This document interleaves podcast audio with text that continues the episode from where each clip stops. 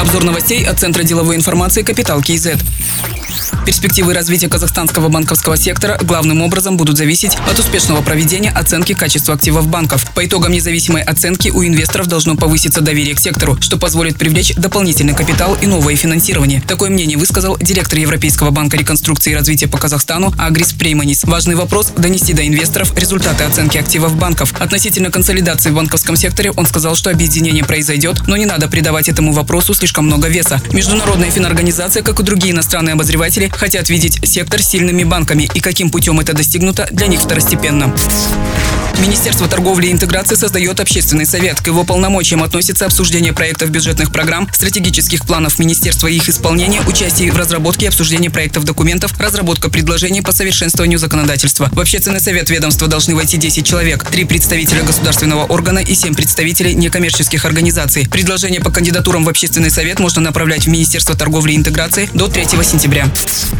Планы московской биржи по покупке порядка 20% акций казахстанской фондовой биржи не изменились. До конца года доля будет увеличена с 3,3% до 20%, сказал председатель правления московской биржи Юрий Денисов. Он отметил, что основная идея совместной работы – создание единой технологической платформы между российским и казахстанским рынками. Это существенно облегчит доступ международных инвесторов, в том числе и российских, на рынок Казахстана. В перспективе международный инвестор, единожды получив доступ к российскому рынку, будет иметь возможность совершать операции и на казахстанской площадке, и наоборот.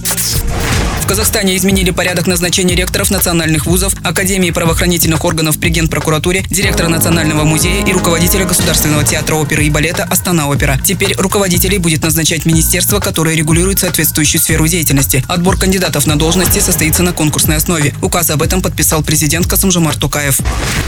Число действующих малых и средних предприятий в Казахстане выросло на 10% за год. При этом число ИП среди них увеличилось на 10,5%. Малых компаний со статусом юридических лиц почти на 12%. По итогам последнего квартала прошлого года количество занятых в малом и среднем бизнесе составляло уже 3 миллиона 270 тысяч человек против 3 миллионов 140 тысяч годом ранее. Это уже 37,5% от общего количества занятых в стране. Годом ранее было лишь 36,8%. Роль малого и среднего бизнеса в ВВП страны также растет. Доля валовой добавленной стоимости сектора от ВВП достигла к началу прошлого года 26,8%. Пять лет назад было 17%, 10 лет назад 10,7%. Другие новости об экономике, финансах и бизнес-истории казахстанцев читайте на Капитал Киезет.